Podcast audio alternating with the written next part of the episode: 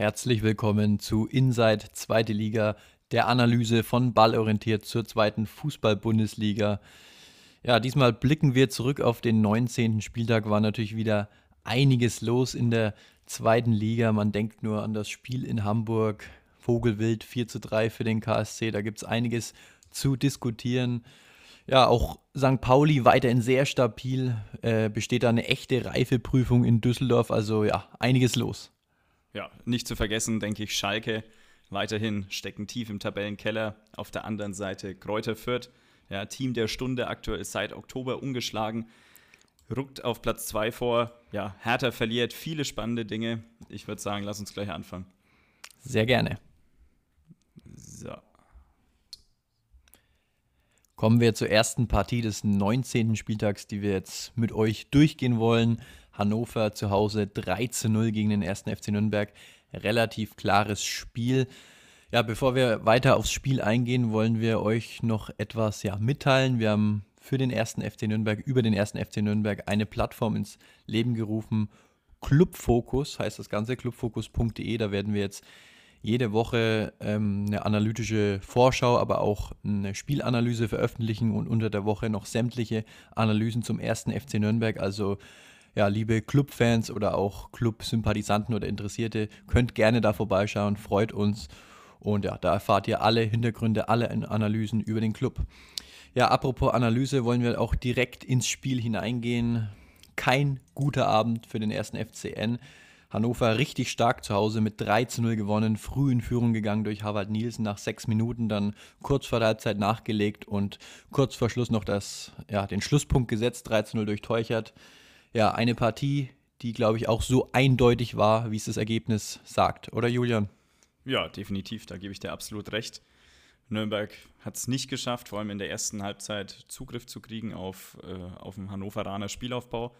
Christian Fehl hat sich was einfallen lassen. Ja, man hat die Raute von Hannover ein bisschen gespiegelt. Ja, Im 3-4-1-2 Valentini eigentlich Rechtsverteidiger ist innen geblieben. Dafür rechts außen Goller immer mit nach hinten geschoben, also ja quasi das Pendant zum Linksverteidiger Brown gegeben. Aber genau hier lag aus meiner Sicht dann auch das Problem. Der Nürnberger, ja, man hat die Außenverteidiger von Hannover nie in den Griff bekommen, ja, vor allem Köhn, der ja, zusammen mit Harvard Nielsen für mich Man of the Match ist. Ja, ähm, Derek Köhn 90% seiner Dribblings gewonnen, hat die meisten Ballaktionen im gegnerischen 16er als Außenverteidiger. Ähm, ja, also schon sehr beeindruckende Zahlen. Und ja, dadurch, dass Valentini eben im Zentrum gebunden war und Goller offensiver positioniert war, hat Hannover nach Verlagerung immer wieder Köhn gefunden, der in Gollers Rücken die Tiefe angelaufen ist. Und deswegen war es dann von Anfang an eine sehr klare Sache. Ja, der Club offensichtlich mit vielen Problemen in dieser Partie. Hannover auch in den letzten Wochen oftmals mit Problemen. Sechs Spiele auch ohne Sieg geblieben. Ja, jetzt allerdings eine richtig starke Heimleistung. Ja, auf jeden Fall definitiv für mich sogar die beste Saisonleistung kann man nicht anders sagen. Von Anfang an extrem dominant gewesen, wirklich sehr gut, sehr offensiv gespielt, ja, sogar der Sechser Kunze sich immer wieder mit nach vorne eingeschaltet, ja, nur die Innenverteidiger Halstenberg und Neumann als Absicherung hinten geblieben, aber ja, der Club hat es nicht einmal geschafft, in deren Rücken zu kommen und ja, ein weiterer Raum im Spiel, der klar an Hannover ging, war aus meiner Sicht ja der, der rechte Halbraum aus Hannover Sicht. Ja, der, der Zehner Ernst immer wieder ein bisschen nach rechts abgekippt. Leopold, rechter zentraler Mittelfeldspieler, da viel gemacht. Nielsen nicht nur aufgrund seiner Tore sehr stark gewesen, sich da auch immer wieder hat reinfallen lassen. Ja, und die Club-Innenverteidigung hat nicht konsequent mit nach vorne verteidigt. Dadurch gab es dann viel Raum, den Flick, ja, der als linker Sechser da spielte, viel, viel verteidigen musste alleine. Und ja, deswegen aus meiner Sicht auch der Matchplan nicht ganz glücklich.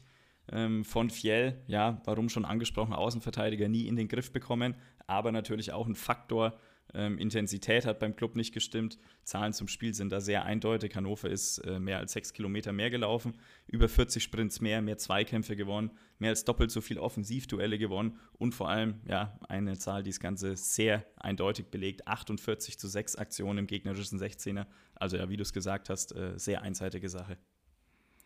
Ja, wenn ein Trainer zur Halbzeit viermal wechseln muss, spricht das schon eine eindeutige Sprache. Da fragt man sich, ja, wie, wie kann sowas sein, dass der Club immer wieder so Ausschläge nach unten hat? Also letzte Woche in Rostock oder zu Hause gegen Rostock noch eine gute Leistung gebracht, souverän gewonnen und jetzt teilweise ja nicht mal in die Zweikämpfe gekommen. Ja, ist äh, absolut richtig. Auch die Ruhe am Ball hat komplett gefehlt. Ja, Nürnberg vor allem im ersten Durchgang da extrem viele Bälle gegen das Gegenpressing von Hannover verloren. Hannover hat die Ballseite zugemacht, Club kam nicht in Verlagerungen rein, wo dann in der Theorie viel Raum gewesen wäre, aber den hat man einfach nie gefunden. Und du hast es gesagt, Fiel hat viermal gewechselt in der Halbzeit. Ähm, Hannover hat dann auch nach der Pause die erste Pressingreihe ein bisschen nach hinten gezogen. Dadurch hatte der Club zumindest etwas mehr Ballbesitz, ähm, höhere Passsicherheit und war auch nicht mehr ganz so anfällig. Und dann gab es auch eine gute Chance für den Club. Ähm, Can Uso nach dem besten Nürnberger Angriff, Doppelpass mit Anderson trifft, aber nur den Pfosten. Und danach war es dann aber auch wieder klar eindeutig. Ähm, Hannover wieder ja, einen Schalter hochgefahren. Nielsen erst freistehend noch vergeben, dann zwei Alu-Treffer gehabt, noch Hannover und dann letztendlich aber in der Nachspielzeit Ex-Nürnberger Cedric Teuchert mit dem 3 zu 0. Und ja, du sagst es zum einen, Nürnberg ist die Frage, wo man jetzt irgendwo steht. Gute Leistungen, sehr schlechte Leistungen, fast im Wechsel aktuell. Auch der sonst so starke Kastrop jetzt zum Beispiel überhaupt keinen Zugriff gehabt, wenig Balleroberung, sehr fehleranfällig. Ja, und ja, wie du es gesagt hast, 3-0 gewonnen, jetzt 0 zu 3 verloren. Also da ist man sich aktuell nicht ganz klar, wo man steht. Schwierig zu beurteilen von außen. Und auf der anderen Seite Hannover, da wird man sich auch denken, ja, warum eigentlich nicht immer so? Wenn man konstant solche Leistungen bringen würde, dann wären wir auf jeden Fall ganz oben dabei. Ja, der Club steht zumindest in der Tabelle jetzt mal auf Platz 9. Mit einem Sieg hätte man schon noch mal oben ranrutschen können auf fünf Punkte. An Kiel jetzt sind es acht. Ja, jetzt stehen zwei Aufsteiger als nächstes äh, auf dem Programm zu Hause gegen Osnabrück, gegen den Tabellenletzten. Also da muss man gewinnen aus meiner Sicht.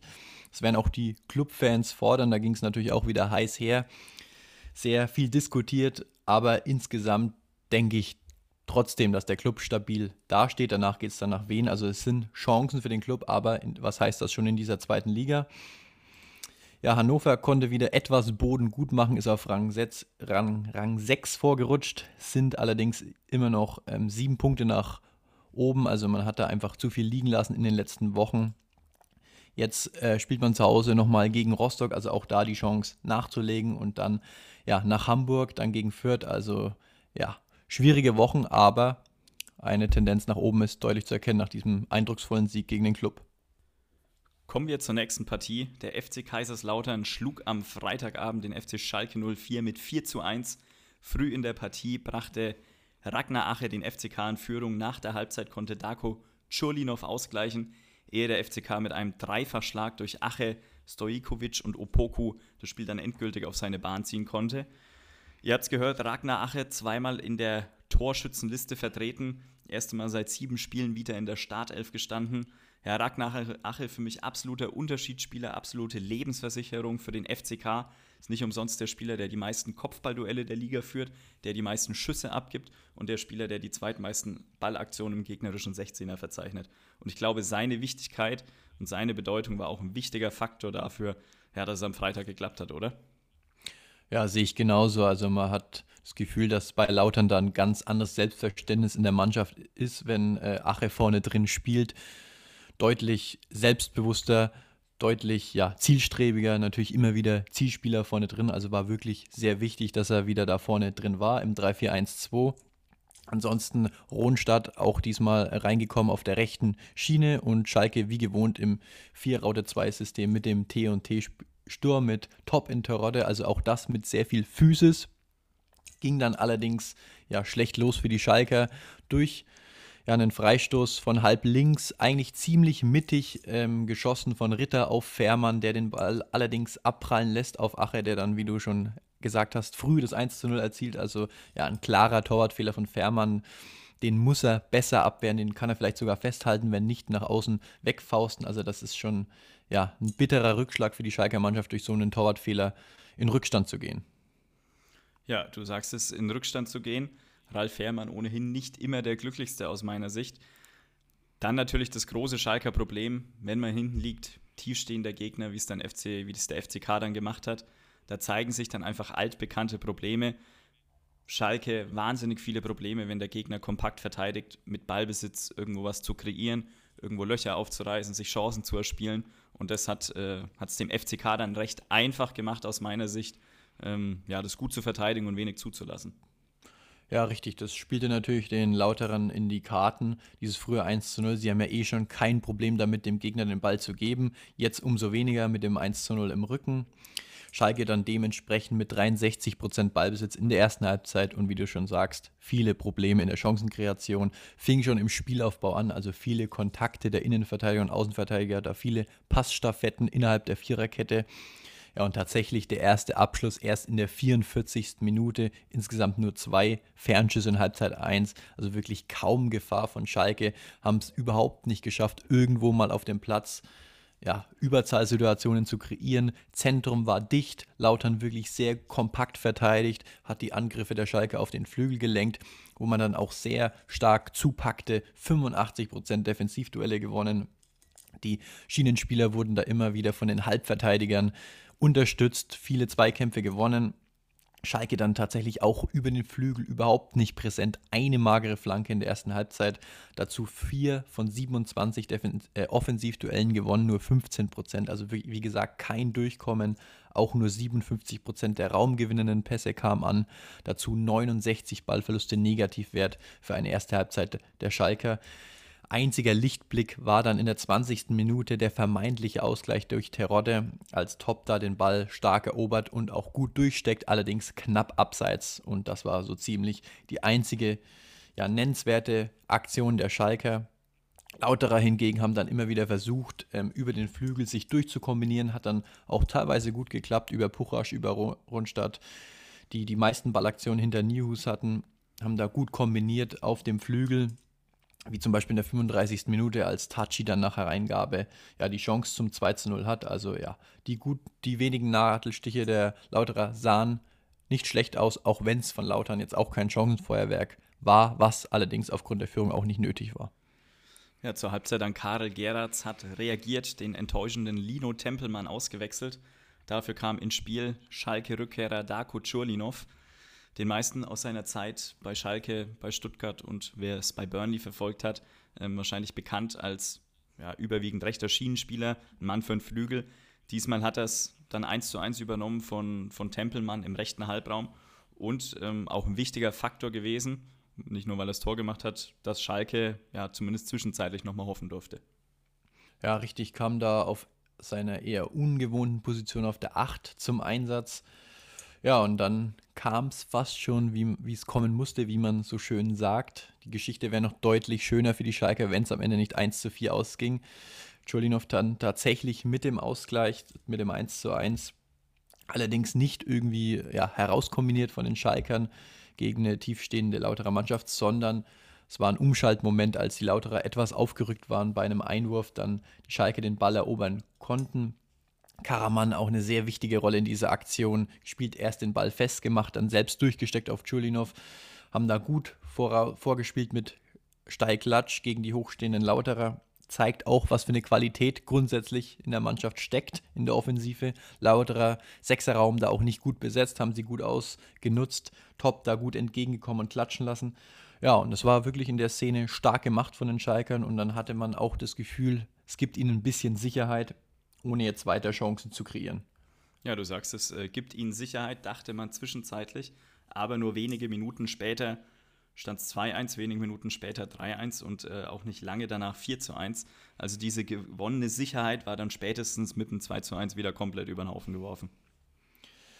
Ja, nur wenig später, du sagst es, gibt man das Spiel wieder her und das auch noch auf ziemlich billige Art und Weise. Ein einfacher, langer Ball der Lauterer zwischen linken Innenverteidiger Baumgartel und Linksverteidiger Merkin reicht da, um Tachi wirklich ähm, ja, in eine vielversprechende Position zu bringen. Baumgartel muss dann rausrücken, kann Tachi nur bei der Flanke begleiten. Die Flanke kommt natürlich auch dann richtig stark, aber dann noch besser dieser Kopfball. Du hast es schon eingangs erwähnt, Ragnar Ache, einfach eine Naturgewalt, wie er diesen Kopfball setzt. Im Sprung gegen die Laufrichtung, perfekt ins Eck, wunderschöner Kopfball und auch natürlich sind wieder beim Thema Boxverteidigung Schalke sehr schlecht gemacht. Das Thema ist auch nicht, noch nicht zu Ende, denn beim 3 zu 1 fällt das Tor wieder auf ähnliche Art und Weise. Diesmal geht ein Freistoß voraus als langer Ball. Zweite Welle landet dann der Ball bei Tomiak, der da im 16er alle Zeit der Welt hat zu flanken und ja, der Ball landet dann butterweich auf dem Kopf von Stojilkovic, der Neuzugang der trifft zum 3 zu 1 nur noch einköpfen muss. Also immer wieder das gleiche Muster. Vier der letzten fünf Gegentore nach Flanken, schon zwei gegen den HSV. Und ja, Lautern kann da mit relativ einfachen Mitteln Tore erzielen, weil Schalke eben schlecht verteidigt. Ja, und du sagst es schlecht verteidigt. Im Endeffekt 4 zu 1 ist das eine. Brutal genug. Ähm, Fans zwischenzeitlich auch den Support eingestellt. Aber es ist ja natürlich vor allem auch die Art und Weise. Ja? 4 zu 1 verdient verloren. Also auf Schalke, ja, nach einer Vorbereitung, wo man dachte, wo ich auch dachte, dass man auf dem richtigen Weg ist, dann das Spiel gegen den HSV, was man auch noch unter die Kategorie unglücklich einordnen kann.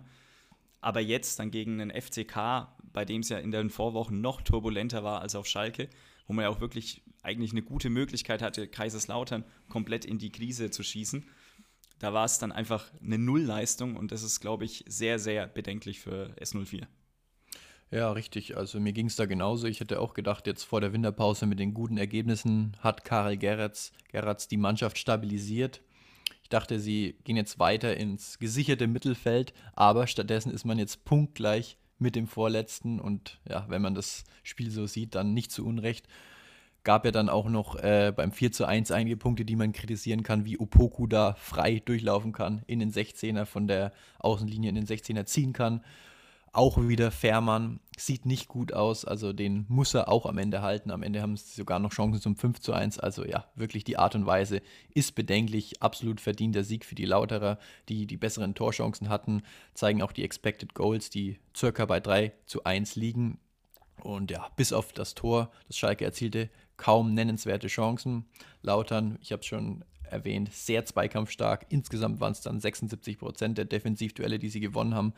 Also ja, wirklich kaum Räume für die Schalker. Und die Lauterer trotz ja, nur 40 Prozent Ballbesitz mehr offensive 1 gegen 1 Situationen herstellen können als die Schalker. Und ja, das Gesamtbild sieht eben auch nicht gut aus. Ich habe es schon öfter erwähnt, ich werde es auch weiter tun mit den Grundlagen, die Zweikämpfe. Es war jetzt das 19. Spiel in dieser Saison. Zum 15. Mal gewinnt man weniger Zweikämpfe als der Gegner. Also es ist sicherlich kein Zufall. Und ja, wie du schon sagst, Lautern nach sieben Niederlagen mit einem sehr wichtigen Erfolg. Wichtig für die Tabelle, wichtig für den Trainer und auch wichtig für den Kopf. Ja, du sagst es. Der FCK mit einem wichtigen Sieg, wichtige drei Punkte. Dadurch springt Kaiserslautern auf Platz 14, überholt Schalke mit 21 Punkten jetzt noch, noch ein weiter Weg zum Klassenerhalt, aber ein Spiel, das auf jeden Fall Mut macht. Und im Idealfall knüpft der FCK da nächste Woche in Elversberg dran an. Auf der anderen Seite Schalke, Platz 15, punktgleich mit Platz 16 und 17 mit Braunschweig und Rostock. Gegen Braunschweig geht es nächste Woche auch. Und ja, ganz interessant finde ich die 32 erzielten Schalker Tore. Damit hat man beispielsweise mehr als der aktuelle Tabellenzweite Kräuter Fürth. Aber mit 41 Gegentoren hat man die schwächste Defensive der Liga sicherlich auch Ralf Fährmann Faktor. Gibt auch Gerüchte, dass äh, Müller wieder ins Tor rückt. Wird auf jeden Fall sehr interessant und wie gesagt, nächste Woche gegen Braunschweig, ja, das nächste absolute Sechs-Punkte-Spiel und da ist man dann zum Siegen auch wirklich verdammt. Nächste Partie Rostock gegen Elversberg 2 zu 1. Die Elversberger waren in Rostock in Führung gegangen, kurz vor der Halbzeit durch Schnellbacher.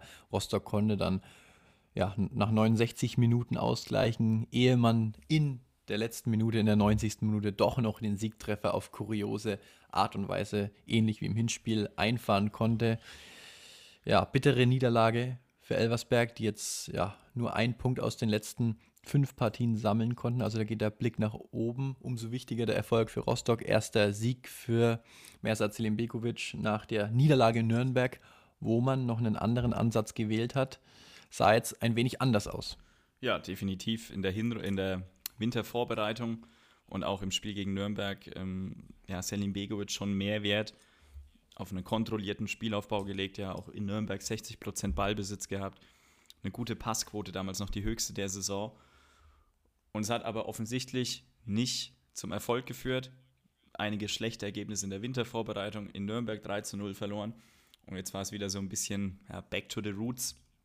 Rostock am Ende nur gut 72% Passquote, war tatsächlich der Wert das letzte Mal am vierten Spieltag geringer, ähm, als sie gegen Osnabrück 2-1 gewonnen hatten. Also offensichtlich scheint es aber auch irgendwie zur Mannschaft zu passen, muss man sagen. Der Unterschied zur Hinrunde ist aber, dass man gegen den Ball schon aktiver war, ja, relativ hoch gestört hat und in der Folge war es dann allgemein einfach ein Spiel, wo es wahnsinnig viel um zweite Bälle ging, ja, weil sehr viele lange Bälle geflogen sind. Nicht nur bei Rostock, auch Elversberg, aber Elversberg war deutlich besser auf zweite Bälle. Am Ende dann auch Elversberg mit 115 Balleroberungen und Rostock nur mit 91. Und das, obwohl Rostock weit unter 40% Ballbesitz hatte. Also das zeigt schon, dass Elversberg eigentlich einen guten Zugriff hatte. Und ja, in der Anfangsphase ist noch recht wenig passiert, aber dann hat eben Elversberg nach und nach das Kommando übernommen, hatten dann viel Ballbesitz, auch endlich mal in der gegnerischen Hälfte sich da ein bisschen festgesetzt und immer wieder über die Außenverteidiger Neubauer und Van der Mersch, die auch die meisten Ballkontakte des Spiels hatten, ähm, angeschoben und sind dann auch in Führung gegangen, verdient. Ja, du sagst es, Elversberg hatte da guten Zugriff. Eigentlich ja der Plan von Rostock, da sich über Körperlichkeit, über Zweikämpfe ins Spiel ja, zu beißen, schien offensichtlich zu Beginn des Spiels nicht so zu funktionieren. Nee, hat wirklich nicht funktioniert. Aus meiner Sicht auch jetzt mittlerweile schon ein gewisses Muster erkennbar. Wenn ich mir das Spiel gegen Nürnberg anschaue und jetzt gegen Elversberg, wie man, wie man der Kogge wehtun kann. Ja, hat auch Fjell nach dem Spiel gegen, gegen Rostock angesprochen und jetzt war es eben auch offensichtlich. Und zwar ist es, ja, dass man viel verlagert auf die ballferne Seite, sich da schnell aus dem Druck befreit und dann rüberspielt, weil der Raum oft verwaist ist bei Rostock. Und es war jetzt eben wieder auch so. Schon die erste große Chance, als Wanner einen schönen Chipball in Richtung zweiten Pfosten spielt, auf Rochel, der da schon das 1 zu 0 machen kann oder fast schon muss. Und dann, ja, nur kurze Zeit später war es dann eben auch eine Verlagerung auf die rechte Seite. Auf Van bringt die Flanke rein und dann eben 1 zu 0 durch Schnellbacher. Und weil, wie gesagt, zu dem Zeitpunkt absolut verdient. Kurz danach, vor dem Ende der ersten Halbzeit, dann auch erst die erste wirkliche Torchance für Rostock. Ja, das Ganze wie so oft nach einem Eckball. Aber Bachmann scheiterte an Nikolas Christoph. Ja, du sagst es, erste Chance, erst kurz vor der Halbzeit auch wieder mal ein Eckball. Das kennen wir ja von den Rostockern. Also aus dem Spiel tut man sich nach wie vor sehr schwer, Chancen zu kreieren. Ja, absolut. Ähm, kann man so festhalten. Auch in der zweiten Halbzeit.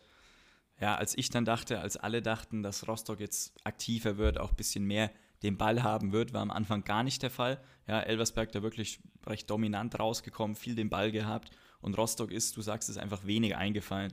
Ja, wenn dann über Standards und im Spielaufbau hat man eigentlich immer wieder Rossipal, den Linksverteidiger, gesucht. Ja, und er sollte lange Bälle nach vorne schlagen. Das hat er auch gemacht, sehr viele. Allgemein lange Bälle. Insgesamt 22 Prozent der Rostocker Pässe wurden lang gespielt. Ja, und zur Einordnung, so viel gab es nicht mehr unter Alois Schwarz in der Saison bei Rostock, also wirklich die meisten der Saison jetzt bei Rostock. Und ansonsten aus dem Spiel eben wenig Torgefahr. Und auch das 1 zu 1 durch Dressel, ja, passt ins Bild. Das fällt nach einem verlängerten Einwurf also auch nichts rausgespieltes. Und ja, Schlussphase wurde dann auch nicht wirklich besser aus meiner Sicht äh, bei Rostock. Elversberg dann noch durch Pfeil eine sehr gute Chance gehabt, aber ja, nicht das 1 zu 2 gemacht, sondern am Ende dann bestraft worden. Ja, Schlussphase wurde für die Rostocker zwar nicht besser, aber erfolgreicher. Ähnlich wie im Hinspiel wurde es dann dramatisch mit einem ja, Last-Minute-Sieg mal wieder gegen Elversberg, mal wieder durch einen Elfmeter. Ja, sehr ähnlich wie im Hinspiel, da durchaus Parallelen erkennbar. Ja, Entstehung ist für Elversberg sehr bitter. Torhüter Nikolas Christoph hat den Ball eigentlich nach der Flanke schon sicher, fällt dann aber über seinen eigenen Mitspieler, dadurch verliert er den Ball, kann ihn nicht festhalten. Dann Schuss von, der, von Hansa Rostock, aber Jäkel ist mit der Hand am Ball, kassiert nicht nur die rote Karte, sondern in der Nachspielzeit viel schlimmer noch eben den Elfmeter für Rostock. Ja, Pröger bleibt eiskalt, schießt zum 2 zu 1 ein. Und ja, wie gesagt, sehr unnötig für Elversberg. Eigentlich kein schlechtes Spiel gemacht, schon im Hinspiel die bessere Mannschaft gewesen. Ja, das Einzige, was man sich vorwerfen lassen muss, ist, dass man im letzten Drittel zu unpräzise war, dann gerade beim Abschluss. 19 Schüsse am Ende abgegeben, deutlich mehr als Rostock, aber eben nur zwei aufs Tor gebracht und das war eben der Unterschied an dem Tag. Und Rostock auf der anderen Seite, ja, ich würde sagen, ein bisschen ähnlich wie bei Kaiserslautern, Hauptsache drei Punkte. Ja, wie, dann auch egal. Aus meiner Sicht war es jetzt keine überzeugende Leistung, wie gesagt, nicht wichtig. Statistisch ist man eigentlich in allen Bereichen unterliegen gewesen, hat aber eine gewisse Widerstandsfähigkeit gezeigt. Ja, was man auch ihnen zugute halten muss, sie haben 70 gegnerische Pässe abgefangen. Das ist der absolute Höchstwert in der Saison. Der Schnitt liegt bei 46. Also man hat auch nicht alles falsch gemacht und am Ende ja, hat man sich die drei Punkte verdient, ist schwierig, aber man hat die drei Punkte und nur das zählt in der Situation. Ja, sehr wichtig für Hansa, um in der Tabelle aufzuschließen zum FC Schalke jetzt punktgleich mit den Schalkern, mit dem 15. und mit dem 16. Eintracht Braunschweig. Nächste Woche geht es dann nach Hannover. Ja, da wird man wieder einen ähnlichen Ansatz wählen und auf Standards hoffen, nehme ich mal an. Wird sicherlich nicht leicht in Hannover. Ja, für Elversberg ist es inzwischen fast schon ein bekanntes Bild. Ordentliche Leistungen, keine Punkte, nur ein Punkt aus den letzten fünf Spielen. Ich habe es erwähnt. Ist jetzt ein bisschen abgerutscht in der Tabelle auf Rang 12, 25 Punkte, nur noch fünf Punkte vor Rostock. Also da muss man aktuell nach unten schauen. Hat jetzt im Heimspiel gegen Kaiserslautern den nächsten Abstiegskandidaten da unten vor der Brust. Also sehr richtungsweisendes Spiel für die Elversberger. Lassen wir den einen Aufsteiger Elversberg hinter uns, kommen wir zum nächsten, zum SVW in Wiesbaden. Den gelang am Wochenende ein 3 zu 1 Erfolg gegen den Absteiger Hertha. Kovacevic brachte W nach 24 Minuten in Führung. In der 53. Minute machte er mit dem Doppelpack das 2 zu 0. Kenny brachte die Hertha nochmal ran, aber Thymian Goppel setzte 20 Minuten vor Schluss den Schlusspunkt zum 3 zu 1. Paul Dardai, Hertha-Trainer, vor dem Spiel ja durchaus mit einigen interessanten Umstellungen, unter anderem das Startelfdebüt von Ayman Barkok, aber so wirklich gefruchtet hat keine seiner Ideen.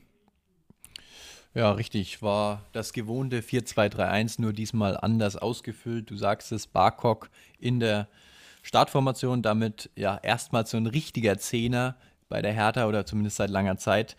Zuvor meist mit Niederlechner und Prevliak eher so zweite Spitzen, also Barkok einer, der da aus dem Mittelfeld kommt, der auch die technischen Fähigkeiten hat, ein Spiel mit seiner Kreativität zu befruchten, hat man auch ansatzweise gesehen, ansatzweise auch im Hertha-Spiel zu sehen, aber nur die ersten 20 Minuten. Ja, auch auf den Flügeln hat sich was getan. Scherhand natürlich weiter für Rese im Einsatz auf der anderen Seite. Ein bisschen mehr Power mit äh, Sefuig und Kenny. Und ja, Idee war auf dem Papier da, Umsetzung war, ja, geht so. Also wie gesagt, 20 Minuten sah das okay aus, spielerisch, allerdings ohne sich jetzt wirklich torgefährliche Szenen herauszuspielen. Also ja, ein altes Problem bei der Herner. Man hatte viel Ballbesitz in dieser ersten Halbzeit, 56 Prozent und wenig Ideen. Also wenn man selbst kreieren muss, dann hat man wirklich Probleme, wie es beispielsweise gegen den Aufsteiger wie gegen wen ist. Vier Schüsse in der ersten Halbzeit zusammen, nur 0,3 Expected Goals und ja, bestenfalls nur Halbchancen. Ja, du sagst es, die Hertha, nichts Neues. Wenn man den Ball bekommt, dann fehlen da oft die Ideen. Ohne Rese nochmal mehr. Fehlt es auch an 1 gegen 1 Qualitäten vielleicht, um dann ja auch gegen den tiefen Block mal was zu erzeugen. Apropos tiefer Block, kommen wir, kommen wir mal zu Wien. Auf der anderen Seite, Wien lebt natürlich von seiner defensiven Kompaktheit und eine Mannschaft wie die Hertha, die Probleme hat, mit Ball was zu kreieren, ja, nicht umsonst Wien auch im Hinspiel 0 zu 1 gewonnen. Das ist ja dann eine Art gefundenes Fressen für die Kauczynski 11, die sich dann einfach auf ihr Spiel, auf ihre kompakte Defensive fokussieren kann. Und dann ist Hertha, ja, wie du sagst, ja auch einfach nichts dagegen eingefallen. Ja, richtig. Die Hertha hat da mehr oder weniger nur um diese, um diese tiefe Formation der Vene herumgespielt. Tiefes 5-4-1, abwarten verteidigt, nicht mal besonders aggressiv, haben da sich äh, darauf beschränkt, die Räume geschlossen zu halten, haben auch wenig Defensivduelle geführt, tatsächlich noch nie so wenig in einer ersten Halbzeit in dieser Saison. Zeigt auch, dass sie zu wenig gefordert wurden von der Hertha. Und ja, letztendlich war es dann genau das Spiel, das Wen bisher auszeichnete tief verteidigen, vorne auf die Chancen warten. In der 20, 20. Minute war es dann soweit.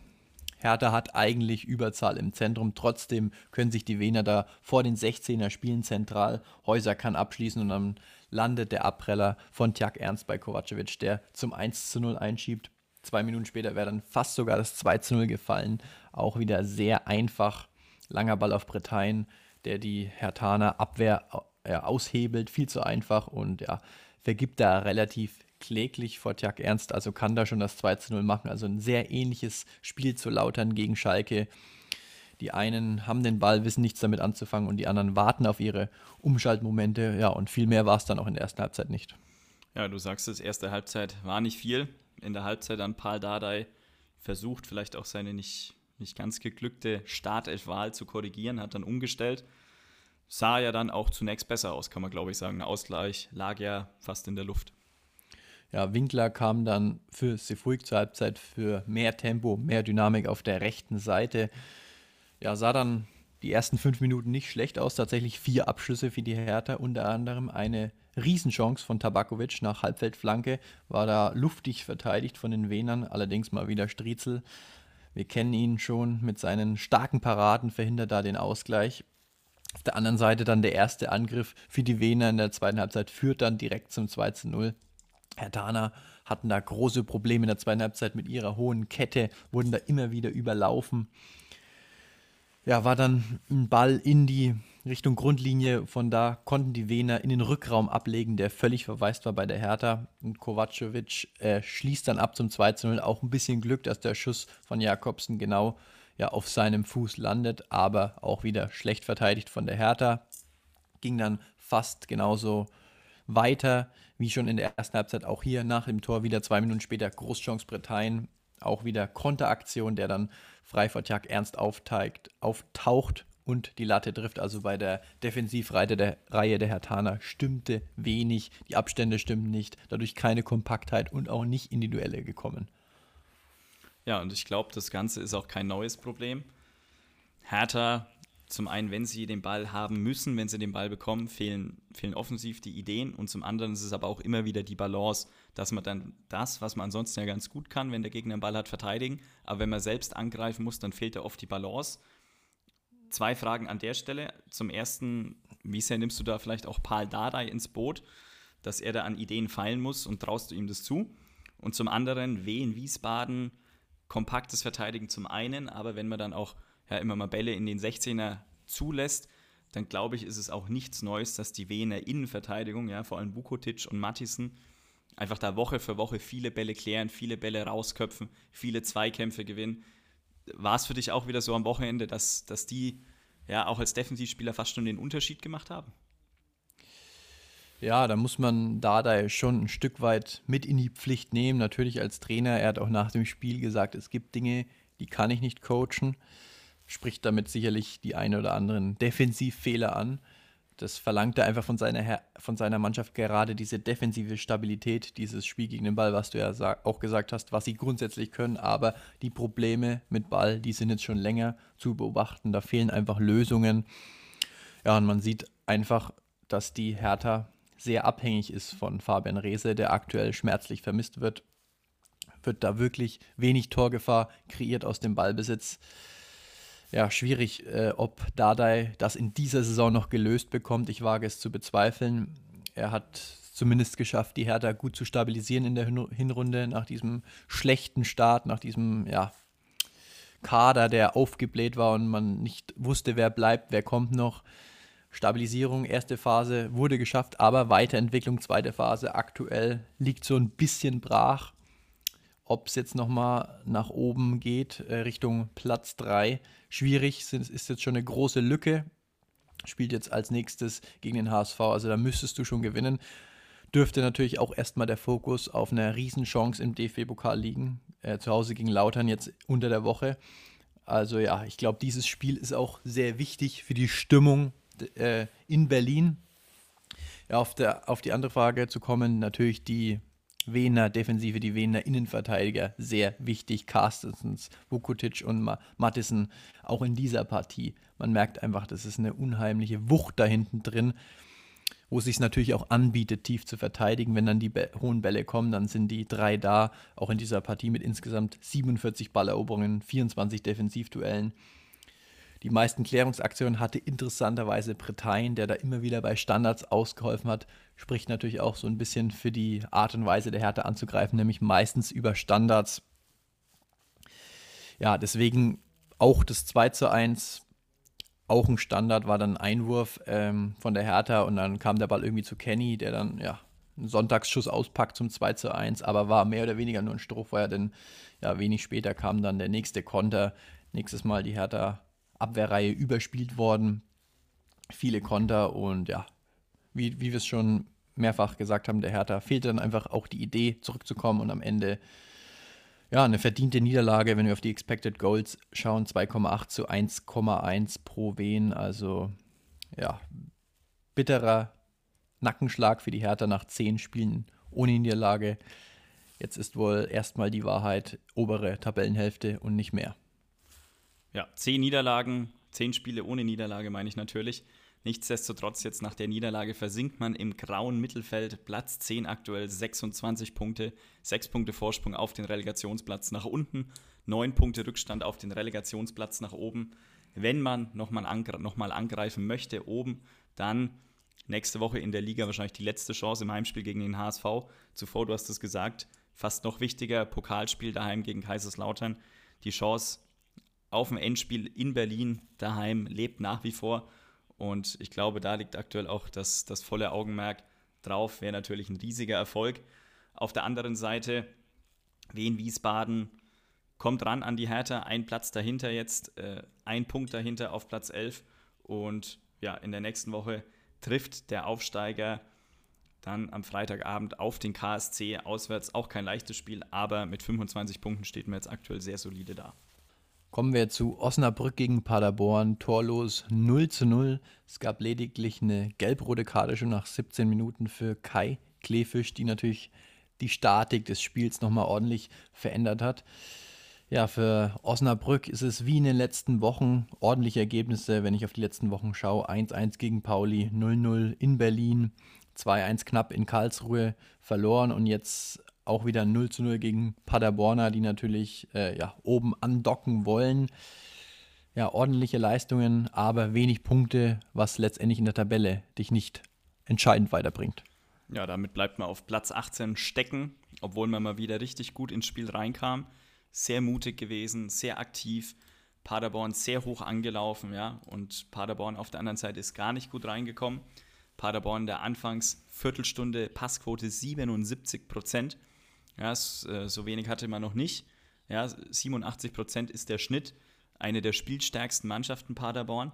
Aber Osnabrück hat es da wirklich geschafft, viele hohe Balleroberungen zu verzeichnen, schon in der Anfangsphase. Und in der Folge haben sie auch Paderborn immer wieder gut in der Un Unordnung erwischt, ja, nach Balleroberung, in Umschaltaktion erwischt. Und da hätten sie fast schon früh in Führung gehen können. Und dann hat sich aber, wie gesagt, durch die gelb-rote Karte natürlich, wie du es gesagt hast, äh, die Statik des Spiels komplett geändert. Ja, man möchte ja meinen, so eine gelb-rote Karte für den Gegner, so eine Überzahl, spielt dir in die Karten. Bei Osnabrück hatte man eher das Gefühl, es war das Gegenteil der Fall. Ja, für mich absolut. Ähm, klingt jetzt komisch, klingt paradox, aber aus meiner Sicht war es ein Nachteil für Osnabrück. Dadurch, dass es sich, wie gesagt, die Statik des Spiels komplett geändert hat.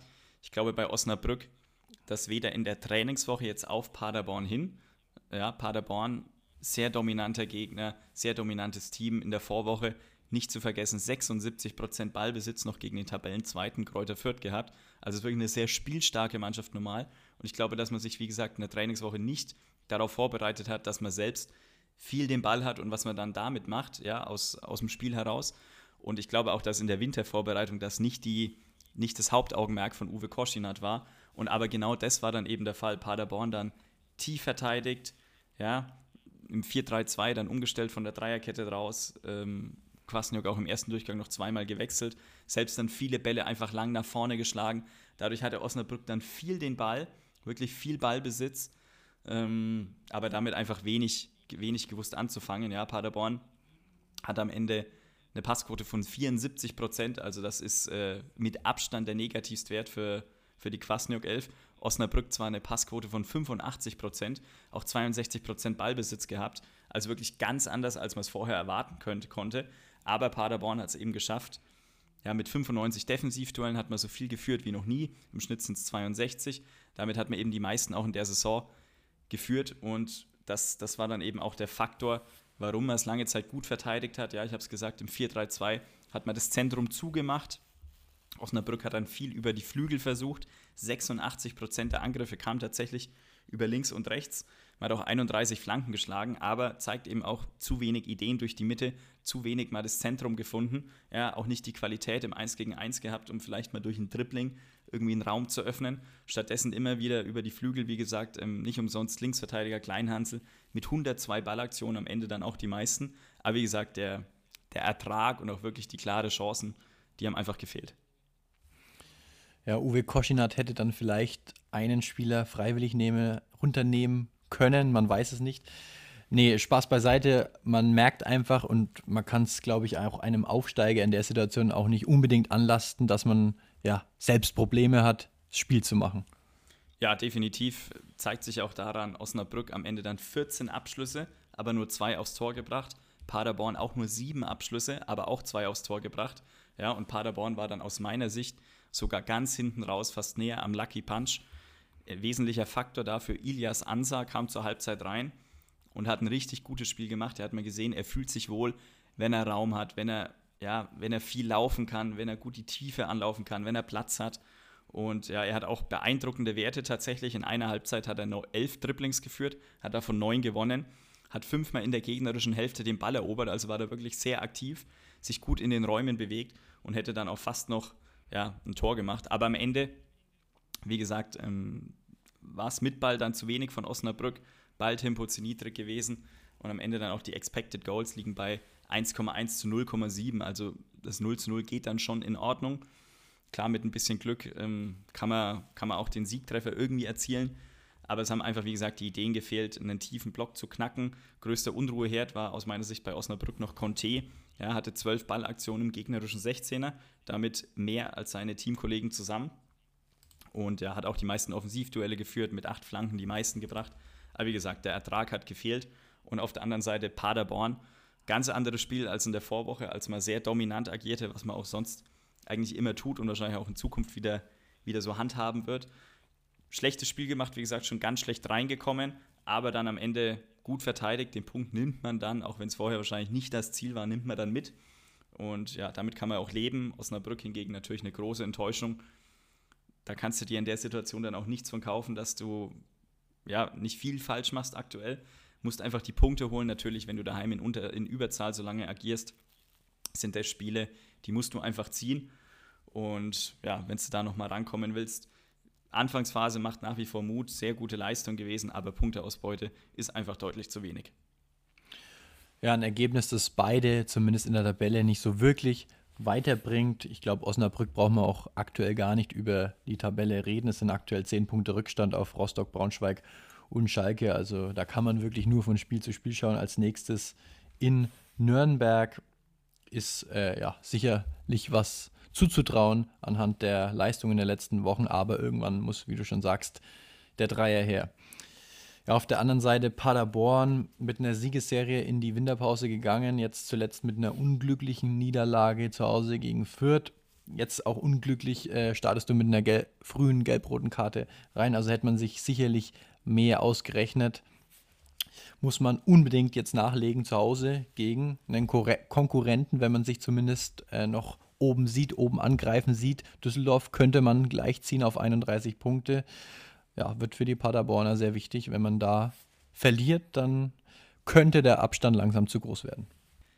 Ja, apropos oben angreifen und zu großer Rückstand.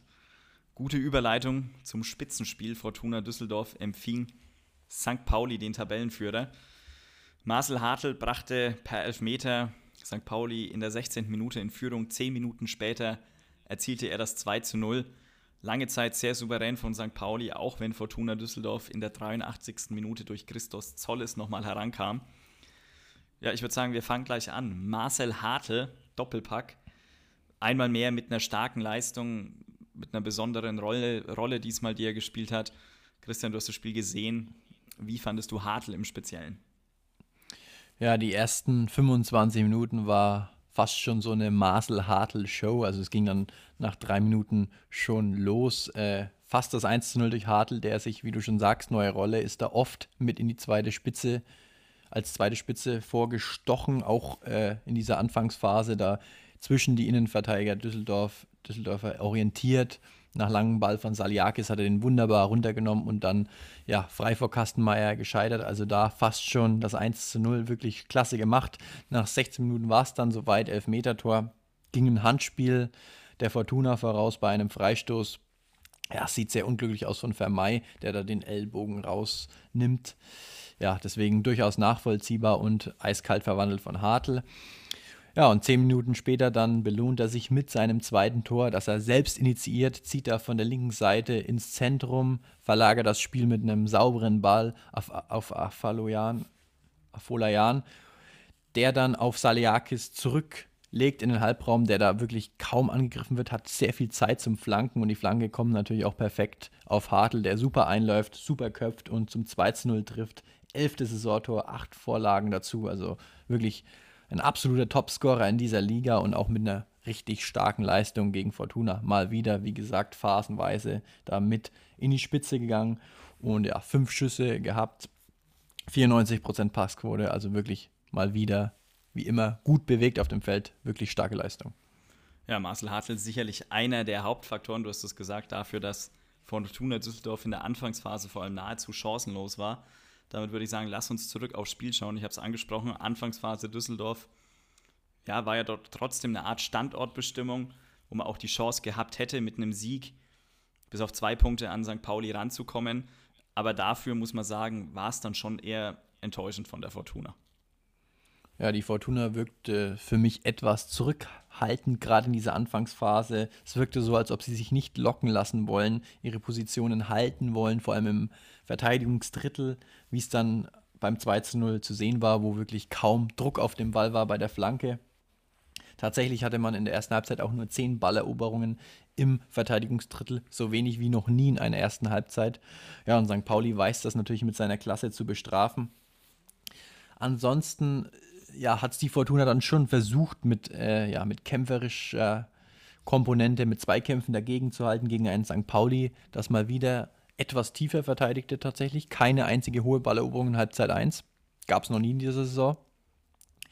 Wenn Fortuna den Ball hatte, hat man sich dann erstmal fallen lassen. Also viele lange Ballbesitzphasen für die Fortuna, auch fast 60% Ballbesitz, 89% Passquote, aber eben ja, sehr wenig Ideen da durchs Zentrum vertikal zu spielen, kaum ins letzte Drittel gekommen, wenn dann etwas ging über Zolles im gewohnten 4-5-1, da auf links, aber insgesamt kaum Gefahr von der Fortuna. Zwei ganze Abschlüsse und 0,2 Expected Goals in der ersten Halbzeit. Wenn was ging, dann über Zolles. Ja, auf der anderen Seite Pauli, um die erste Halbzeit abzuschließen, auch ja, jetzt mit einem Abschluss nur aus Ballbesitz, aber man hatte immer das Gefühl, dass die deutlich besser, deutlich ballsicherer und deutlich gefährlicher auch im letzten Drittel sind. Bis, bis vor dem äh, 2 zu 0, äh, beziehungsweise nach zwischen 2 zu 0 und Halbzeit war dann auch lange kein Abschluss der Paulianer, aber was eben ihr großes Faustpfand ist, sie stehen defensiv sehr stark und haben dadurch das Spiel trotzdem unter Kontrolle. Ja, du sagst es, sie stehen defensiv sehr stark. Eine Zahl, die ich sehr beeindruckend finde. Am Ende sind sie auch 134 Kilometer gelaufen. Also das absolut rekordverdächtig, habe ich tatsächlich noch nicht gesehen in einem Spiel so eine Zahl. Zeigt auch, wie, ja, wie man nicht nur mit Ball was anfangen kann, sondern halt sich auch nicht zu schade ist, viele Wege in der Defensive zu gehen, immer wieder die Räume zu verdichten. Und du sagst es, äh, Düsseldorf da wenig eingefallen dagegen.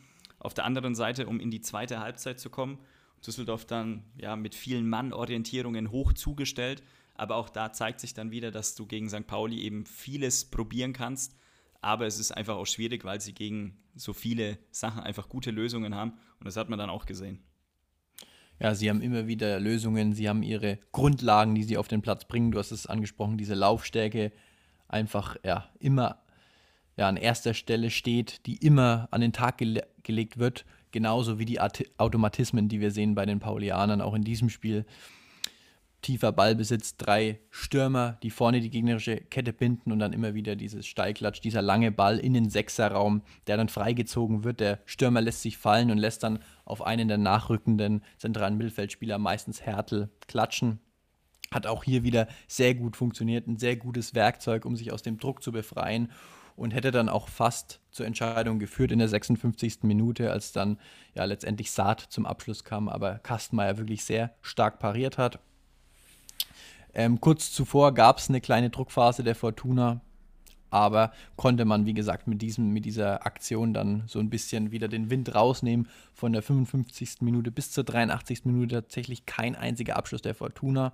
Zwischendurch hätte man fast noch das 3 zu 0 durch Ofalayan erzielt. Latte hatte was dagegen, also wirklich alles im Griff gehabt bis zur 83. wo dann so ein bisschen aus dem Nichts das 1 zu 2 kam, als Pauli da mal wieder höher stand. Langer Ball den dann Vermey gut festmacht und Ciolles in die Tiefe schickt, der es dann wirklich stark macht, nochmal Hauke Wahl rutschen lässt und ja, zum 2 zu 1 abschließt. Allerdings, Pauli, das macht sie eben auch aus, Sie lassen sich von solchen Anschlusstreffern nicht verunsichern, könnte man meinen, bei diesem Topspiel in Düsseldorf. 2 zu 1 Anschlusstreffer, aber nein, sie bleiben da wirklich ruhig, lassen wenig zu. Nochmal eine Chance für Ziolis nach 89 Minuten nach einem langen Ball. Eher ein Zufallsprodukt, ging allerdings über das Tor und ja, insgesamt ein verdienter Sieg für den FC St. Pauli. Expected Goals sagen das auch 1,9 zu 0,8 Expected Goals, also mal wieder unter einem XG zugelassen. Wie gesagt, Defensive großes Faustpfand, offensiv hat man die Qualität, immer wieder ein, zwei Tore zu machen. Ja, und es ist auch so ein bisschen vielleicht eine kleine Anpassung von Hürzeler. Hat ja in der Winterpause gesagt, er wird ja, daran feilen, wieso es jetzt in den letzten Spielen auch nicht mehr so lief, wieso Kiel vor ihnen steht. Vielleicht ist es ja auch so eine Anpassung, dass man dann auch mal tiefer verteidigt, tiefer steht, auch mal dem Gegner den Ballbesitz überlässt. Nur 46% Ballbesitz. Ja, und es war ja offensichtlich ein gutes Mittel, denn die Fortuna hatte wirklich wenig Mittel dagegen, wenn was ging, wie gesagt, über Zollis. Und ja, war dann am Ende zu wenig von der Fortuna und mal wieder sehr souverän und sehr stark vom FC St. Pauli. Ja, ich habe tatsächlich auch den Eindruck, dass St. Pauli noch mal ein bisschen flexibler geworden ist. Wenn ich an das Spiel letzte Woche denke gegen den FCK, als man viel mit Chipbällen, viel mit langen Bällen hinter die gegnerische Kette agiert hat, habe ich in der Häufigkeit in der Hinrunde nicht gesehen. Und jetzt gegen Düsseldorf ähm, ja auch kein Problem gehabt, da dem Gegner mal den Ball bewusst zu geben. Also schon einige Anpassungen und ja, die, das Ganze trägt auf jeden Fall seine Früchte. St. Pauli steht mit vier Punkten Vorsprung auf den Tabellenzweiten aktuell auf Platz 1 39 Punkte nach 19 Spielen nach wie vor ungeschlagen. Ungeschlagen möchte man nicht nur nächste Woche im Spiel bleiben, wenn es daheim gegen den Tabellenzweiten eben aus Fürth geht zum Spitzenspiel.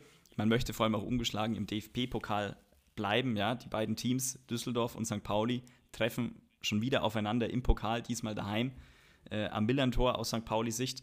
Und wie gesagt, Düsseldorf ja, bleibt auf Platz 5, 31 Punkte sicherlich nicht ganz zufriedenstellend. Ja, jetzt immerhin schon vier Punkte Rückstand auf Platz 2 und 3. Noch alles in Reichweite, aber nächste Woche in Paderborn wartet ein nächstes schwieriges Spiel und da sollte man dann auf jeden Fall zurück auf die Erfolgsspur kommen, wenn nicht der Punkteabstand schon zu groß werden soll. Spitzenspiel in Fürth gegen Holstein Kiel am Ende 2 zu 1 für das Kleeblatt ersten Halbzeit noch torlos 0 zu 0, ehe dann Armindo Sieb die Vierter in Führung bringen konnte. Eras, der Ex-Klubberer, konnte dann ausgleichen zum 1 zu 1 und dann Branimir Gotha doch noch mit dem Siegtreffer in der 75. Minute für das Kleeblatt. Ja, das dadurch sich weiter oben festsetzt. Letzte Woche zwar gewonnen, aber nicht überzeugt. Deswegen hat auch Trainer Zorniger reagiert. Ja, definitiv. Hat in der Vorwoche noch im 4-2-2-2 auflauf, auflaufen lassen. Diesmal dann zurückgekehrt zum, ja, zur altbewährten Dreierkette, diesmal im 3-4-2-1. Ja, das Ganze recht flexibel interpretiert mit den variablen Offensivspielern. Lemperle ganz vorne drin gewesen, Sieb und Rigotta so ein bisschen dahinter. Ja, was ich auch interessant fand, ist, dass der rechte Innenverteidiger Jung immer wieder mit angeschoben hat. Er wird mit viel Personal über rechts angegriffen. Und äh, der linke Schienenspieler Petkov, der dann ja, etwas überraschend starten durfte. Ja, auf ihn hat man dann oft verlagert und er ist mit seinem rechten Fuß dann immer wieder nach innen gezogen. Das fand ich auf jeden Fall sehr spannend. Kiel auf der anderen Seite nach der Niederlage im äh, äh daheim gegen Braunschweig im 3-5-2 begonnen. Ja, genau die andere Seite überladen, nämlich ihre eigene linke. Ja, Holtby, Porat und Rote da sehr oft halb links oder links gewesen. Also ja, ganz andere Zielräume auf jeden Fall gehabt. Aber nichtsdestotrotz, das Spiel hat auf jeden Fall ein bisschen gebraucht um warm zu werden. Ersten 20 Minuten wenig passiert. Dann allerdings Fürth deutlich aktiver gewesen. Auch in der Phase vor der Halbzeit dann über 60 Prozent Ballbesitz gehabt. Und vor allem, ja, diese große Stärke einmal mehr im, richtig gut im Gegenpressing gewesen. Ja, du sprichst es an, Gegenpressing. Das ist die vierte Stärke, die sie so ausmacht. Das Spiel gegen den Ball. Ich glaube, das hat man gegen Kiel auch wieder in vielen Phasen gesehen. Ja, definitiv. Dieses ich nenne es mal kontrollierte Chaos. Ja, das ist einfach die klare Fürther Stärke und da sind sie auch besser als Kiel dann, die zwar die etwas, ja, den etwas technisch feineren Fußball vielleicht gespielt haben. Ja, da waren sie an dem Tag schon überlegen. Ja, zeigt auch die Passquote 86% Holstein-Kiel, 80% Kräuter Fürth. Aber, wie gesagt, Spiel gegen den Ball, große Fürther Stärke, Fürth am Ende mit 19 hohen Balleroberungen, Kiel nur mit 7. Ja, und ähm, Kiel auch damit lange Zeit nicht klargekommen. Ja, in der ersten, in der 41. Minute der erste Abschluss, tatsächlich erst für, für die Rap 11. Ja, dann aber hat man für zweimal in Umschaltsituationen erwischt. Erst Schuto Maschino mit einer Riesenchance, läuft nach toller Vorarbeit von Fridjonsson alleine auf Urbik zu, vergibt aber recht kläglich, dann auch Rote ähnlich ähm, eine gute Umschaltchance gehabt, aber auch kein Tor gemacht. Und dann gab es auch noch einen Kopfball von Fridjonsson vor der Halbzeit nach einem Eckball. Aber ja, alles, alles nichts gegeben. Das zeigt auch Kieler Probleme aktuell. Ja, besten Torjäger haben gefehlt mit Pichler, Skripski und Arp. Konnte man nicht adäquat ersetzen an dem Tag. Schuto Maschino, ich habe es angesprochen, ähm, Chance vergeben, aktuell in einer tiefen Formkrise. Sein letztes Tor tatsächlich am vierten Spieltag auf Schalke erzielt, also schon wieder lange her und äh, merkt man ihm auf jeden Fall an. Nach der Halbzeit kam dann Fürth wieder sehr druckvoll raus. Ja, dann ist es, du hast es am Eingang schon angesprochen, dann ist es wieder Sieb. Er hat schon in Paderborn getroffen, jetzt sein fünftes Saisontor, der Fürth in Führung bringt nach einer starken Aktion. Aber nur fünf Minuten später ähm, Patrick Erras nach einer Ecke von Holtby zum 1:1. Urbig, vierter Torhüter, letzte Woche noch der absolute Held gewesen. In der Szene ja, schaut er ein bisschen unglücklich aus nach der Ecke und dann in der Folgezeit aus meiner Sicht auch die beste Kieler Phase, haben ihr Spiel dann richtig auf den Platz gebracht. Ja, viele schnelle Kombinationen. Fürth kam dann nicht mehr so ins Pressing rein. Ja, vor allem auch Chancen gehabt. Ja, Rote, Porat zum Beispiel, aber beide nur das Aluminium getroffen. Und deswegen, ja, hätte es dem Spiel wahrscheinlich eine andere Wendung gegeben, wenn sie da in Führung gehen. Aber dem war nicht so. Ja, die Fürther scheinen mit der aktuellen Serie auch so ein bisschen das Spielglück auf ihrer Seite zu haben. Allerdings ist es alle, nicht alles Glück, sondern auch irgendwo Selbstverständnis, Selbstvertrauen, das man hat, was man dann auch an einer Personalie von wie Branimir Rigotta sieht, der natürlich auch eine unheimliche Qualität mitbringt und unheimlich wichtig ist für diese Fürther Mannschaft. Ja, ich fand ihn letzte Woche in Paderborn schon richtig gut, viel gearbeitet und ähm, dann eben das 2 zu 1 gemacht, was einfach die Qualität von Branimir Hrgotta einmal mehr zeigt. Nimmt äh, einen Ball direkt aus der Luft. Ja, das 1 zu 1 hat er vorbereitet.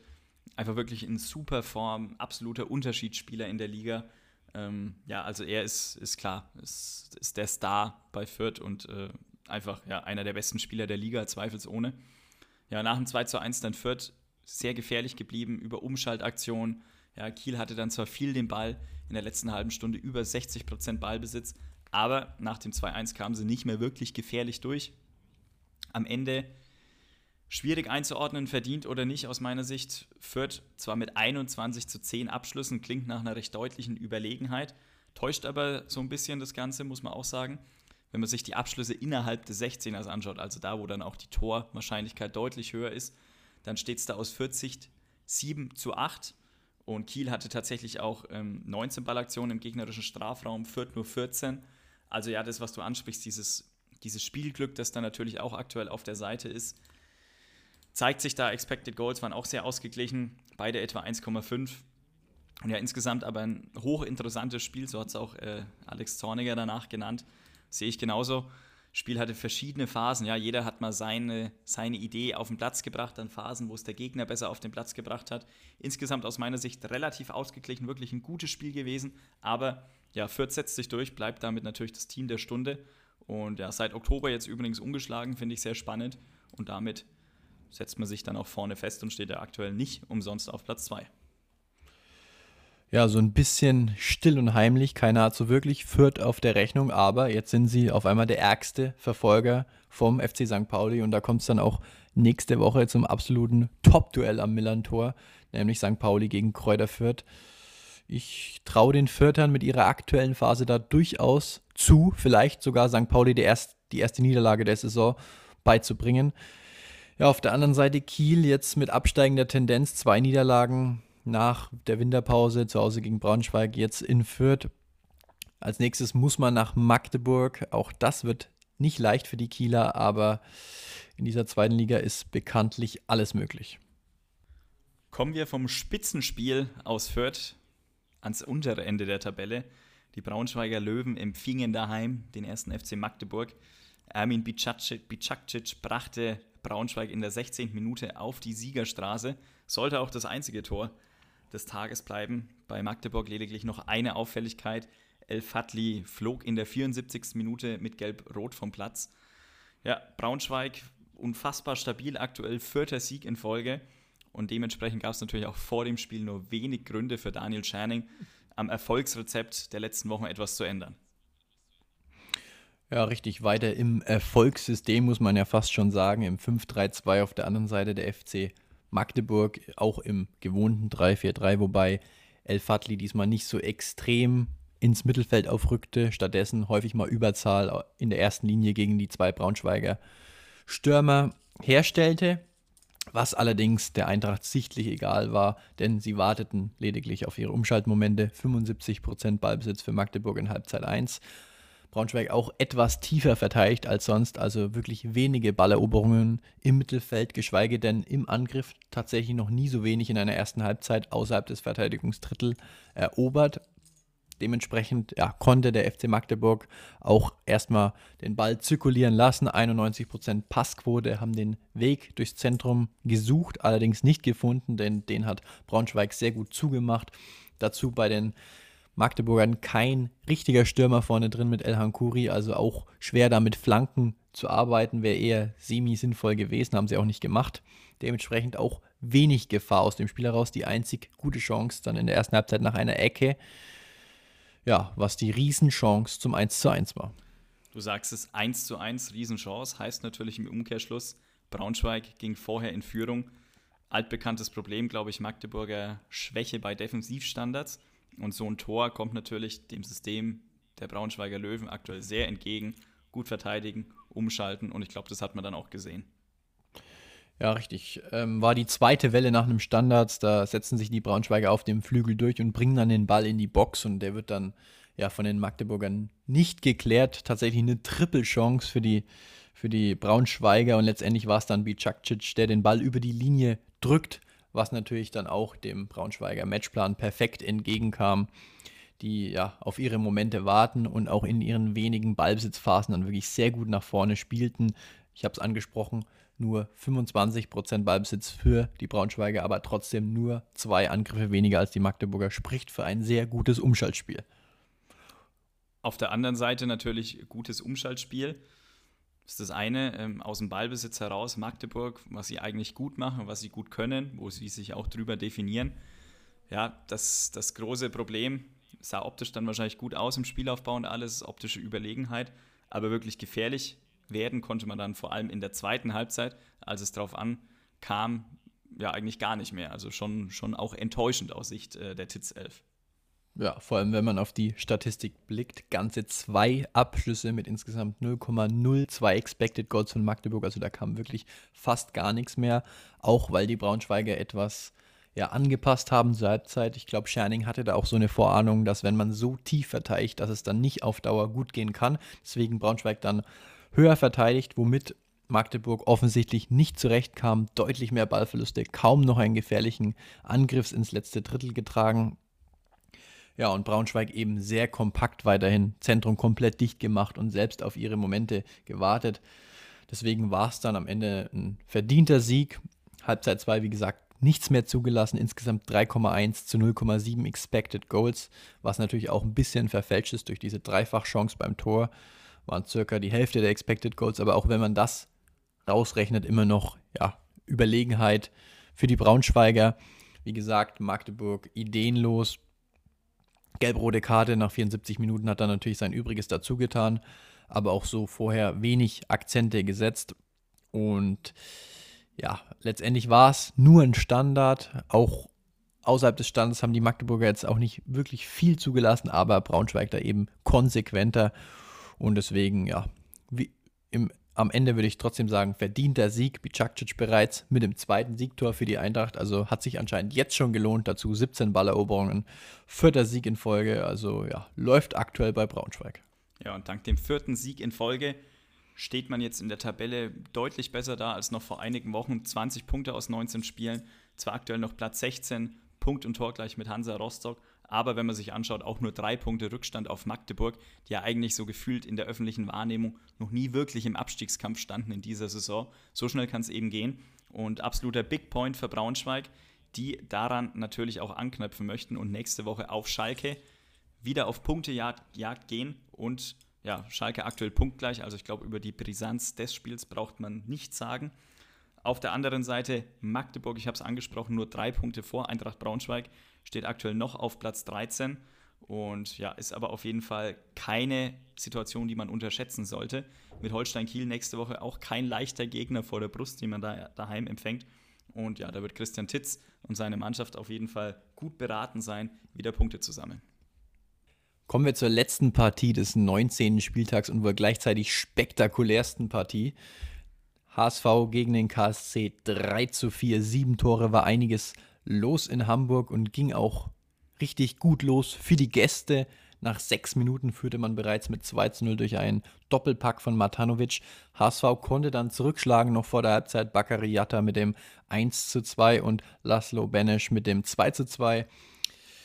Ja, als man dachte, der HSV könnte vielleicht gestärkt aus der Halbzeit kommen, ging es fast genauso los wie in der ersten Halbzeit. 46. Minute, Zivzi Warze bringt die Karlsruher, Karlsruher wieder in Führung mit 3 zu 2, aber auch hier können die Hamburger wieder zurückschlagen. 3 zu 3 durch Robert Glatzel in der 62. Minute. Ja, und am Ende gewinnt dann doch der KSC und geht zum dritten Mal in Führung. 81. Minute Marvin Wanicek mit dem 4 zu 3 und damit mit dem ja, spektakulären Auswärtserfolg für die Karlsruher. Wirklich ein sehr spektakuläres Spiel, das wirklich ja, sehr wild losging. KSC konnte damit zwei ja, Ballbesitzangriffen in Führung gehen, teilweise wirklich gut rausgespielt, sah gut aus, aber ja auch teilweise sehr schlecht verteidigt von den Hamburgern, sehr naiv verteidigt. Ja, da stellt man sich die Frage, ist das jetzt Trainerschuld, ist es Spielerschuld? Wir haben die Frage auch diskutiert. Ich weiß nicht, wie siehst du es, Julian? Wahnsinnig schwierig. Ich würde es dann trotzdem als eine Mischung aus beiden Komponenten beantworten. Zum einen, ja, wenn man sich die Tore anschaut, ja doch ein sehr ähnliches Muster. Beide Male eine Art Verlagerung auf die rechte Seite auf Jung, der tief geht. Klar, Muheim vor allem beim zweiten Tor darf sich natürlich im Leben nicht rausziehen lassen. Ja, Ambrosius schaut, schaut beim ersten Tor beispielsweise auch gar nicht gut aus im direkten Zweikampf. Sind sicherlich individuelle Fehlentscheidungen, die nicht passieren dürfen.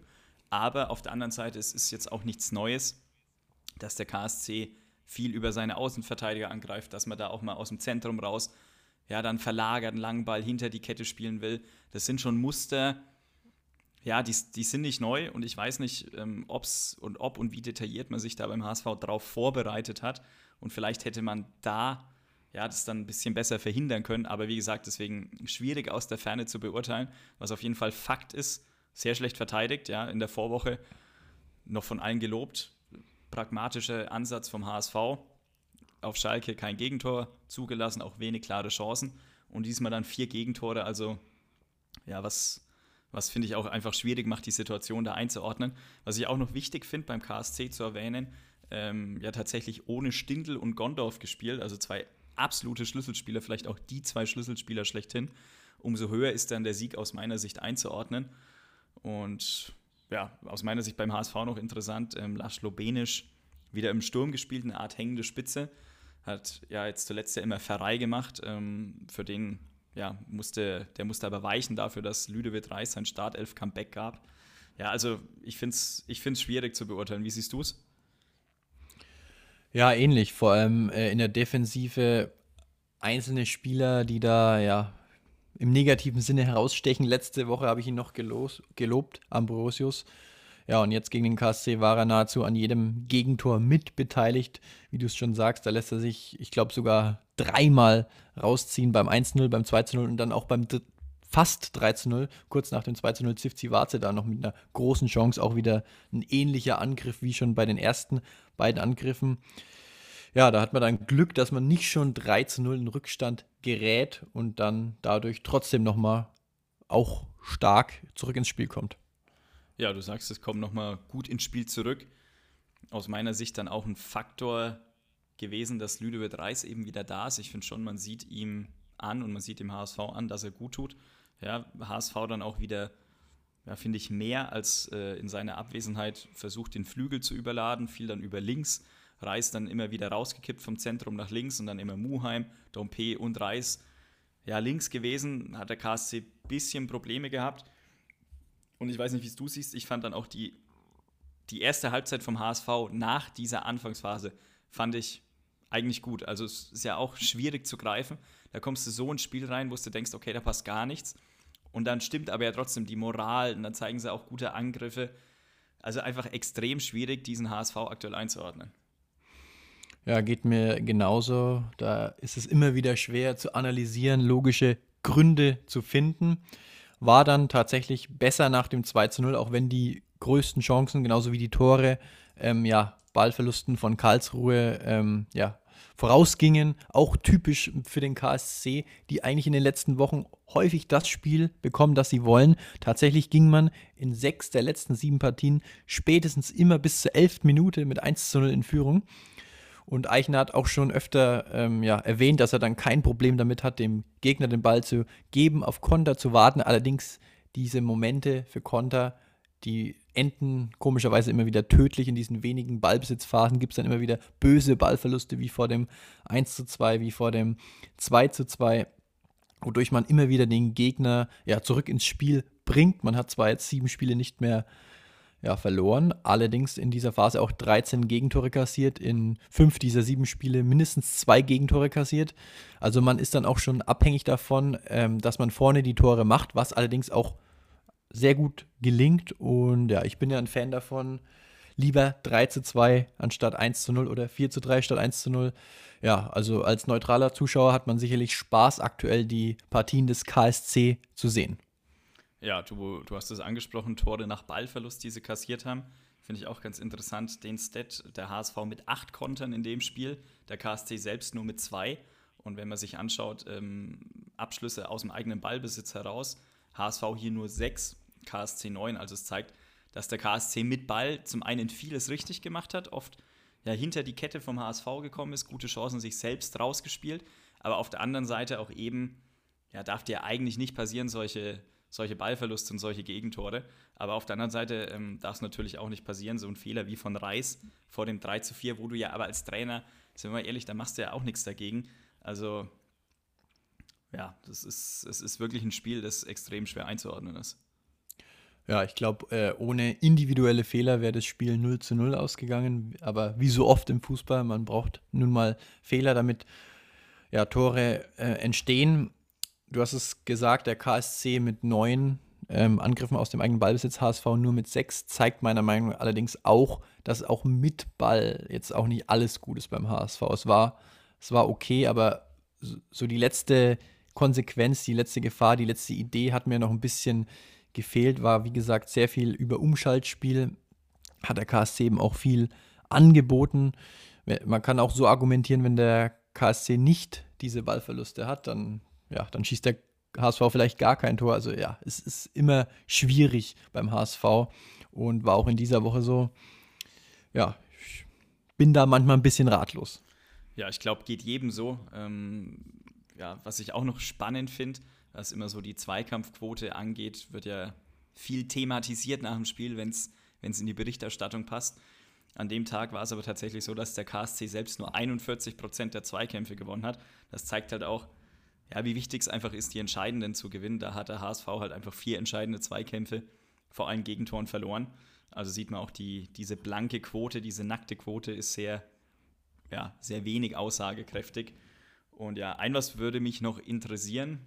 Tim Walter, große Hinrundenanalyse gewesen beim HSV, wo man sicherlich zu dem Schluss kam, man kassiert zu, wenig, zu viele Gegentore, die Balance passt oft nicht. Jetzt haben wir es auch schon angesprochen, das sind auch Gegentore, wo du als Trainer wenig machst. Aber das zieht sich halt auch beim HSV einfach so durch die Saison. Das sind ja viele individuelle Fehler, die einem immer wieder auf die Füße fallen, die man, die man einfach nicht schafft abzustellen. Und irgendwann, bin ich dann auch ehrlich, ist es aus meiner Sicht dann trotzdem kein Zufall mehr. Ich habe auch nicht diese eine Erklärung, warum das so häufig passiert, weil es auch, finde ich, ja, das, das vierte Tor war nach einem Ballverlust. Das Passiert jetzt nicht, wenn du jeden Ball lang vorschlägst, aber das ist ja auch Quatsch. Aber die anderen Tore, ja, wie Ambrosius, dass der auf einmal solche Fehler macht, das kommt ja komplett aus dem Nichts. Aber deswegen glaubst du, dass es für Tim Walter, jetzt gehen wir mal davon aus, der gewinnt bei der Hertha nächste Woche nicht, glaubst du, dass es da schon eng wird, weil der Name Steffen Baumgart, ja, der, der schwebt ja über dem HSV aktuell dann doch so ein bisschen. Ja, also aus meiner Sicht lägen aktuell die Argumente für die Verantwortlichen bereit, da was zu tun. Man hat es äh, angesprochen, man wollte in der Winterpause dieses Defensivthema bearbeiten, man wollte sich dahingehend stabilisieren. Ja, mit, der, mit dem Auftritt gegen den KSC rückt meiner Meinung nach auch nochmal der Sieg auf Schalke in ein anderes Licht. Da hat man noch gesagt, okay, mal clever verteidigt, mal konservativer verteidigt, mal den Sieg mitgenommen, aber letztendlich muss man sagen, auch für Schalke waren genug Chancen da, um zumindest nochmal den Anschlusstreffer zu erzielen und dann wäre auch nochmal einiges los gewesen. Also an sich wären die Argumente auch jetzt schon da. Allerdings hat man das ja relativ schnell ja, ruhig gestellt, gesagt, äh, ja, waren viele individuelle Fehler, macht, machst du als Trainer nichts, aber wie du schon sagst, das ist irgendwann kein Zufall mehr. Und ja, ich glaube, das Spiel in Berlin wird jetzt wirklich entscheidend für Tim Walter. Wenn er da verliert, dann sehe ich tatsächlich sehr viel ja, Bewegung in der Trainerfrage beim HSV. Ich glaube, ich weiß nicht, wie siehst du es? Ja, kann ich mich eigentlich nur anschließen. Also schwierig, wie gesagt, wenn sich solche Sachen einfach so häufen, dann kommst du auch als Verantwortlicher nicht drum rum, dir die Frage zu stellen. Wie gesagt, es stand jetzt im Winter, glaube ich, schon auf der Kippe. Ähm, große Frage ist natürlich, wie Jonas Bolt das entscheidet. Aber ja, ich glaube, nächste Woche weiß man dann mehr, je nachdem, wie es bei der Hertha ausgeht. Auf jeden Fall absolutes Schlüsselspiel. Ähm, aktuell der HSV steht auf Platz 4, sicherlich nicht da, wo man hin möchte, aber ja, Rückstand auf dem direkten Aufstiegsplatz auch nur ein Punkt. Ja. Genau, da, da wäre ich noch äh, beim letzten Argument für die Verantwortlichen für einen Trainerwechsel. Wenn du jetzt den Trainer wechselst, würdest du dem Trainer, dem neuen Trainer auch nochmal alle Möglichkeiten geben. In der Tabelle ist noch nichts passiert, ein Punkt Rückstand, das wäre auch nochmal ein Argument für die Verantwortlichen. Ja, allerdings will ich damit auch nicht sagen, dass der ASV jetzt Tim Walter feuern soll. Ich bin grundsätzlich ein Fan davon, möglichst lange am Trainer festzuhalten, aber irgendwann kippt eben die Stimmung. Ja, da gehe ich definitiv mit. Auf der anderen Seite wollen wir natürlich nicht den KSC vergessen. Du hast das angesprochen, sieben Spiele unbesiegt. Ja, nachdem er vor einigen Wochen noch im Abstiegskampf verwickelt war, steht man aktuell still und heimlich sich davor geschlichen. Auf Platz 8, 27 Punkte. Damit äh, mittlerweile schon sieben Punkte Vorsprung auf Platz 16. Und ja, da steht man etwa da, wo man sich, glaube ich, auch selber sieht im oberen Mittelfeld, so in dem Bereich, obere Tabellenhälfte, wäre, denke ich, eine ordentliche Saison für den KSC. Wie gesagt, da steht man aktuell auf Platz 8 und nächste Woche Heimspiel daheim gegen den Aussteiger aus Wien kann man auf jeden Fall nachlegen, um den starken Lauf fortzusetzen. Ja, liebe Zuhörerinnen und Zuhörer, natürlich kommen wir noch zum Stat der Woche des 19. Spieltags, den Julian für euch parat hat. Ja, und damit äh, ist es für uns nicht schwer gefallen diese Woche, Ganz klar die 134 Kilometer, die der FC St. Pauli abgespult hat. Zur Einordnung, St. Pauli ohnehin das laufstärkste Team der zweiten Liga, stehen da auf Platz 1 mit im Schnitt pro Spiel. Achtung, 122 Kilometer, auch schon eine gute Zahl, aber zeigt dann auch, wie außergewöhnlich einfach 134 Kilometer sind. Und die waren am Ende dann auch einer der Faktoren, warum es zum am Ende souveränen Auswärtserfolg bei der Fortuna aus Düsseldorf gereicht hat. Ja, wirklich beeindruckende Zahlen und damit wollen wir auch diese Folge beenden. Ja, unter der Woche haben wir auch sozusagen Zweitliga-Fußball, nämlich zweimal DFB-Pokal-Viertelfinale, Dienstag St. Pauli gegen Düsseldorf und Mittwoch die Hertha gegen Kaiserslautern. Also das sind Partien, auf die sich jeder Zweitliga-Beobachter und Fan freuen kann. Wir natürlich auch werden ja gespannt zuschauen und freuen uns auf ein auf zwei Zweitligisten im Halbfinale, vielleicht sogar im direkten Duell. Dann haben wir einen Finalisten. Das wäre natürlich sehr schön für die zweite Liga. Ja, ansonsten hören wir uns natürlich wieder am Montag mit der Analyse des 20. Spieltags. Ja, wir freuen uns wie immer auf euch und ja, die letzten Worte gehören Julian. Ja, eine Anekdote noch, was heißt Anekdote? Eine Anregung für euch, vor allem an die Clubfans. Wie gesagt, schaut da gerne beim Club Fokus vorbei, unser neues Portal über den FCN sicherlich äh, für jeden Verfolger des ersten FC Nürnbergs interessant mit vielen Analysen, die man woanders nicht so bekommt. Schaut da gerne vorbei. Ansonsten ist, glaube ich, alles gesagt. Wir hören uns, hören uns nächste Woche wieder, freuen uns schon auf einen sehr spannenden Spieltag und bis dahin macht's gut. Fünf Sterne Bewertung. Ciao.